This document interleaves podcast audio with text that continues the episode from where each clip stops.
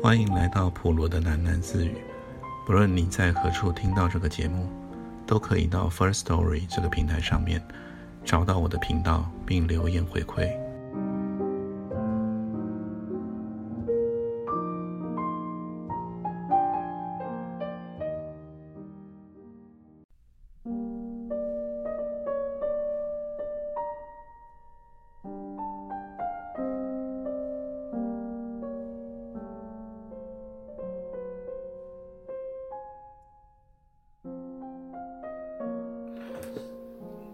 确实是一个疯狂的夜晚，老毕后来也对我那么说。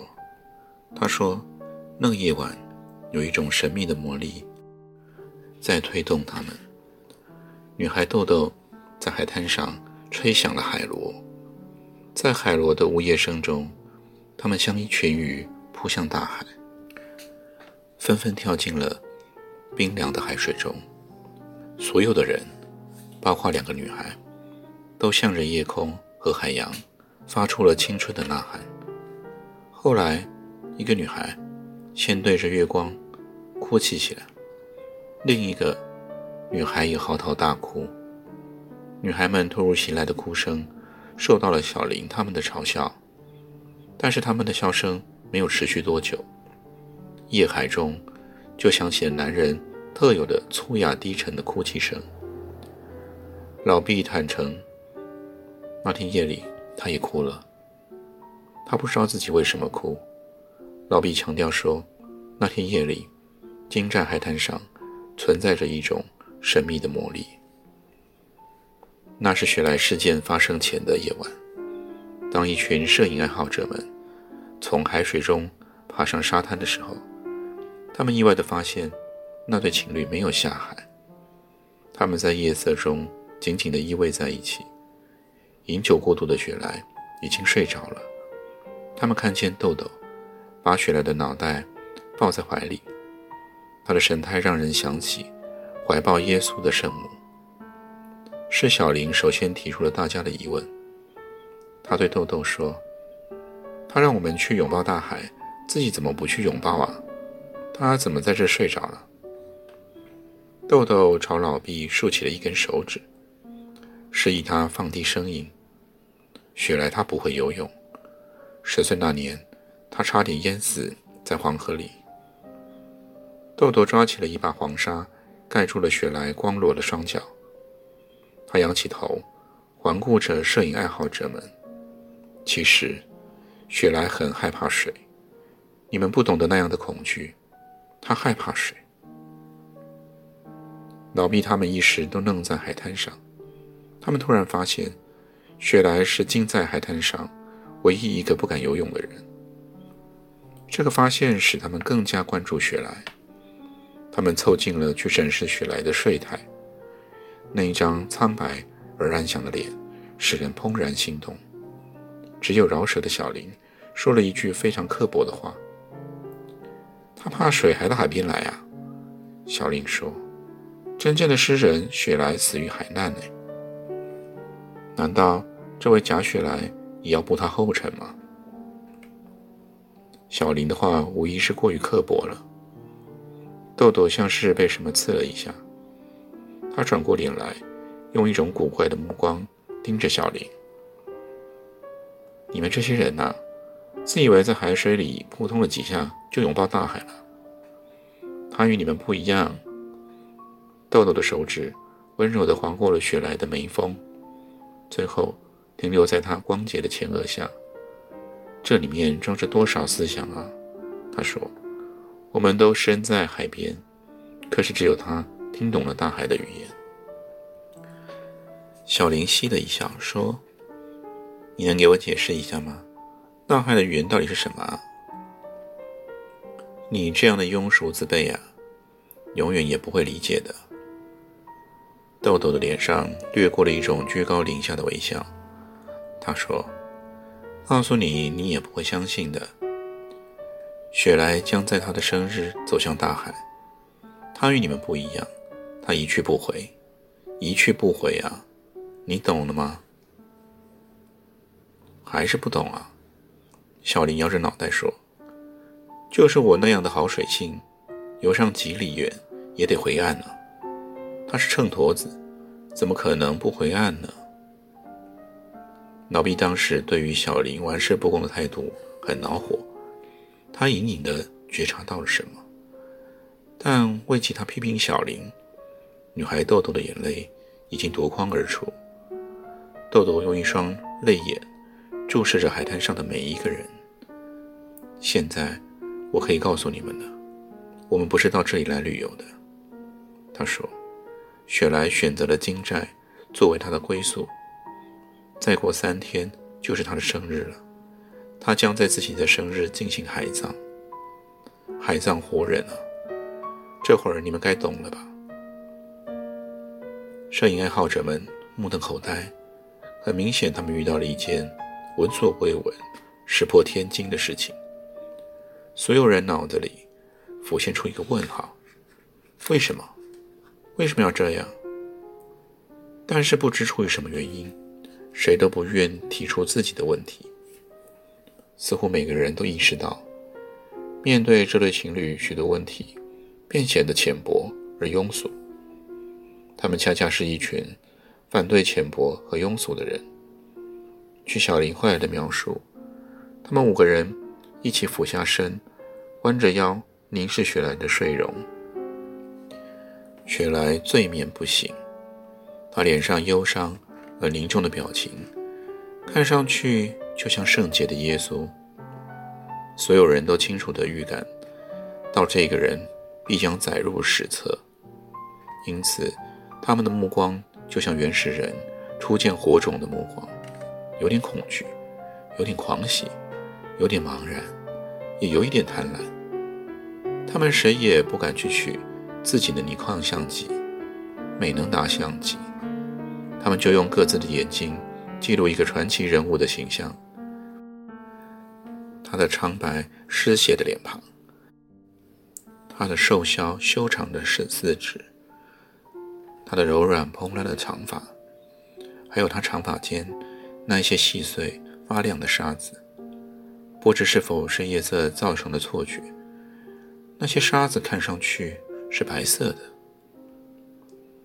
荒凉的金寨海滩。充满了奇怪的气氛，甚至从海面上吹来的风听起来也像一种自然的谜语。外来者搭起了两顶帐篷，像一对怪物盘踞在海滩上。几天以来，那群青年在两顶帐篷之间走来走去的，或者就无所事事地闲坐在一起。他们引起了本地渔民的注意，聚集在榕树下。捕鱼网的女人们，有时停下了手里的梭针，朝他们指指点点的。渔夫们在观察海滩上的人，而海滩上的人都在观察雪莱。他们在观察一个人一生中的最后的生活。那样的目光不免有点躲躲闪闪的，而且多少透露了一种等待的心情。不用掩饰地说，五个摄影爱好者。不管是男是女，他们都在等待雪莱海葬的日子。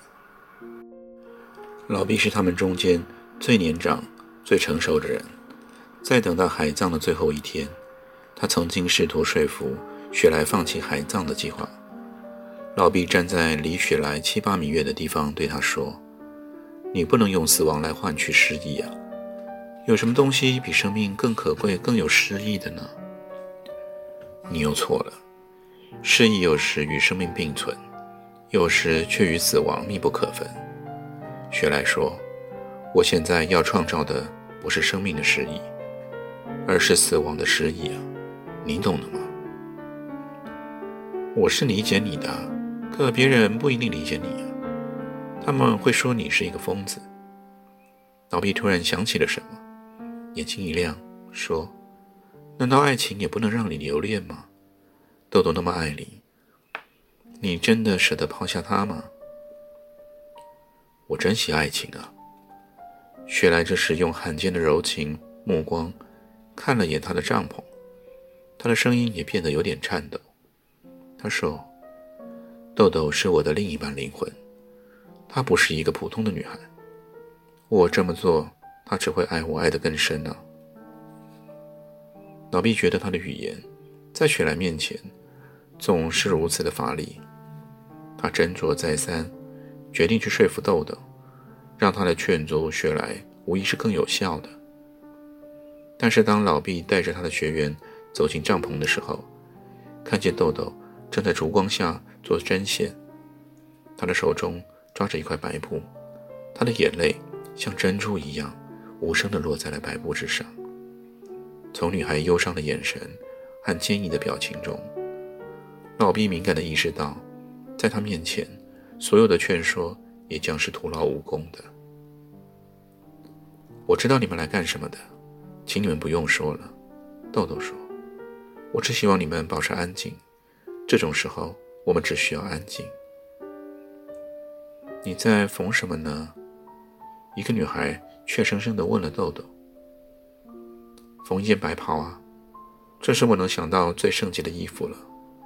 豆豆说：“到时候我要亲手给雪莱穿上。”我们可以帮你一起缝吗？那个女孩问豆豆。“不，你们不可以。”豆豆坚决地摇了摇头。他说：“我必须亲自给她缝制这件白袍。”豆豆的决绝使老毕他们泱泱不快。他们走出了帐篷，一个女孩带着哭腔先嚷起来：“她凭什么像个女皇一样对我们说话？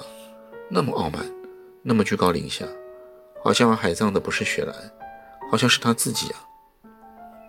那个女孩则恶狠狠地说：“她算什么女皇啊？她不过是个土里土气的小女巫。”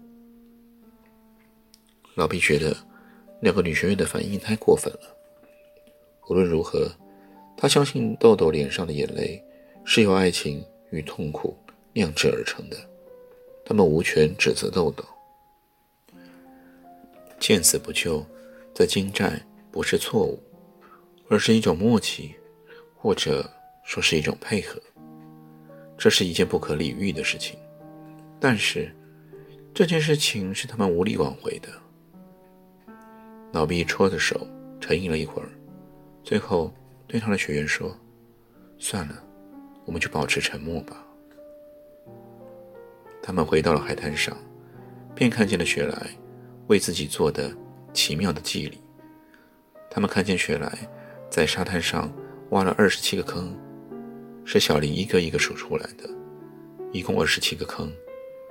他们看见雪莱一次次来往于海水沙滩之间，取起了二十七捧海水。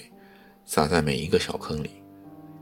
有人小声地说：“二十七岁，他今年二十七岁。”这种解释也许是渐渐合理的，但是仅仅如此解释，这种记忆未免太过亲切了。海滩上一时鸦雀无声。老毕后来说：“他们每个人都想亲自听到雪莱对记忆的解释，但你想想。”当时海滩上那种可怕的气氛吧，谁敢轻易的破坏那样的肃穆？谁敢轻易的破坏那样深沉的诗意呢？八月的一个凉爽的夜晚，在金寨海滩上发生了后来流传一时的海葬事件。亲眼目睹的人寥寥无几，除了死者的女友豆豆，还有我那一帮搞摄影的朋友，小林和老毕。都曾向我详细的描述了海葬事件的全部过程。他们不约而同的强调了当时的那种寂静。他们静静地坐在海滩上，观望那个传奇人物走向大海。因为寂静，海浪的声音就像天界万声咏唱的弥撒。因为寂静，他们听见了月光落在海面上的剑击之声。因为寂静。他们听见豆豆用沙哑而柔美的音色唱起一支陌生的歌谣。他们知道那是雪莱在以前的流浪途中自弹自唱的歌谣。因为寂静，他们能分辨雪莱左脚和右脚淌过海水的声音的落差。夜色暗蓝，远处的灯塔之光在他们看来仿佛来自另一个世界。他们看见黑稠似的海水，一点一点的侵蚀了入海者的白袍。因为寂静，他们所有人都被雪莱最后的呼喊吓了一跳。喂，你们这些迷途的羔羊，你们跟我来吧！海滩上的人们鸦雀无声，而豆豆终于开始跪在了沙滩上，大声的呜咽。两个女孩上去握住了他的手，正好每人握一只手。他们一边搓揉着那两只颤抖的手，一边柔声安慰着他。小林后来告诉我，正是豆豆的呜咽声。使他们放松了绷紧的神经。他与老毕对视了一眼，他说：“怎么样？你跟他去吗？”老毕瞪了他一眼，压低声音说：“这是什么时候啊？你还开玩笑？”小林又去看了另两个同伴，他说：“你们准备跟他去吗？”那两个同伴却说：“你怎么不跟他去啊？你去，我们也去。”于是他们又安静下来。他们看见夜色中的大海，像一只巨兽，吞咽着入海者的白袍。一排巨浪打来，像排刷涂抹了那个白色的人影。人影消失了，他们等待着人影的再次出现。但是，雪莱白色的身影已经完全消失了。他们清楚地意识到，神奇的海葬仪式已经完成。整个过程比他们预想的要简单的多，也比他们预想的更加平常，更加短促。海滩上的人们鸦雀无声。不知过了多久，某种犯罪感轻轻地攫住了他们的心。这种感觉使他们呼吸急促，面色灰白。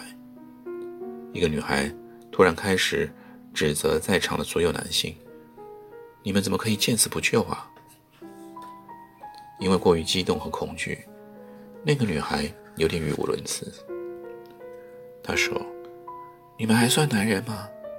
难道要我们女孩下海救人吗？冷血动物！你们简直是一群冷血动物啊！”男人们没有做任何辩驳，他们都死死地盯着老毕，但老毕始终保持沉默。老毕只是发出了一声。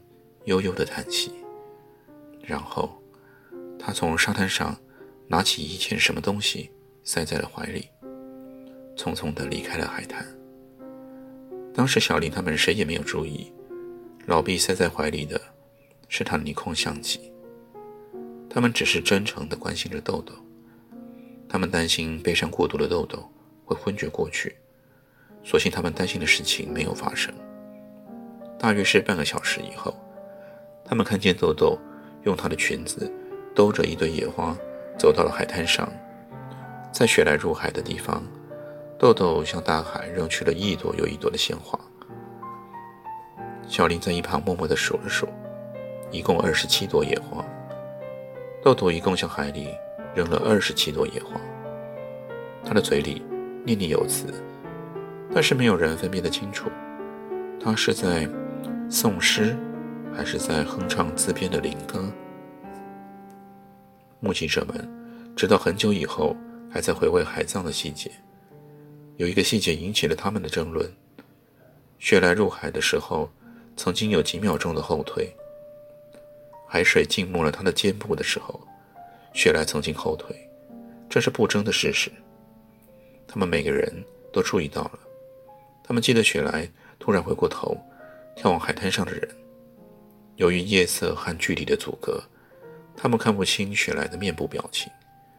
引起争论的就是雪莱的面部表情。两个女孩坚持，她是在寻找豆豆，但小林认为那是女孩子常有的浪漫想象。小林用一种不容置疑的口气说：“她其实是犹豫了。”小林认为那是死亡逼近的时候人的自然反应。雪莱肯定是犹豫了。当时只要有人下去强行把他拉回岸上，所谓的海葬也许就终止了。小林的说法听上去合情合理，却遭到了同伴们一致的愤怒抨击。他们一针见血地批评了小林以小人之心度君子之腹的性格缺陷。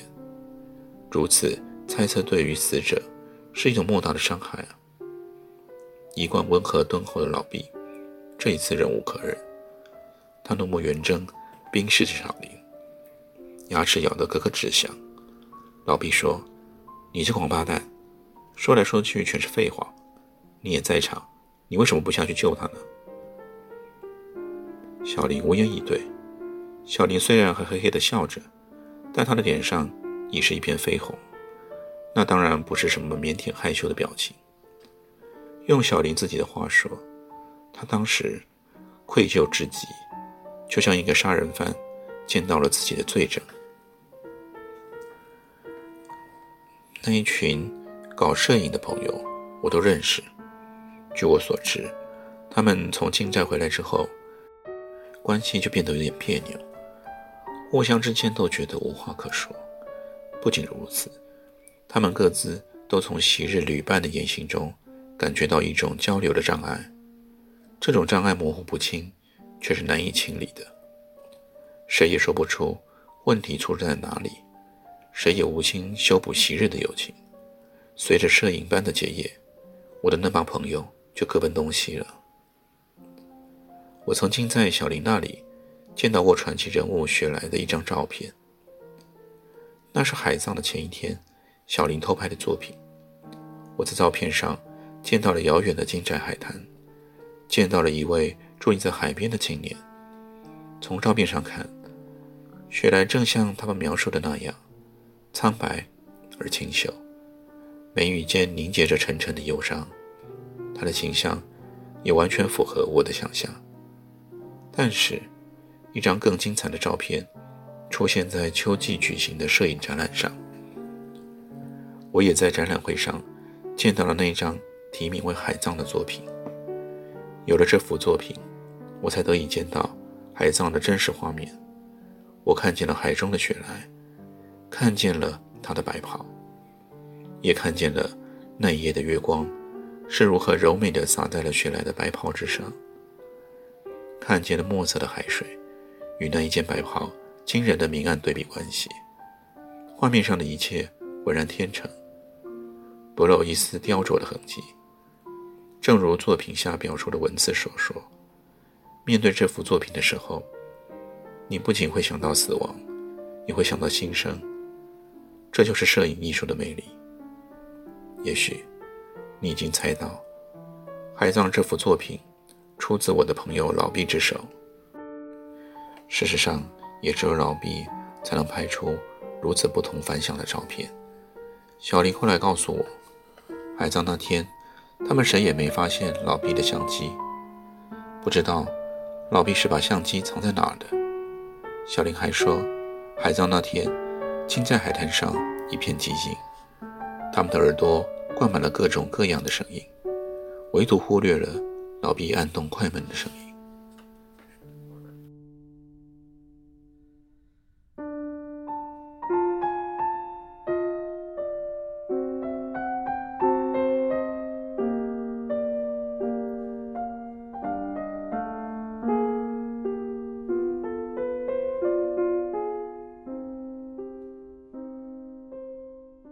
今天就先念到这里，我们改天见。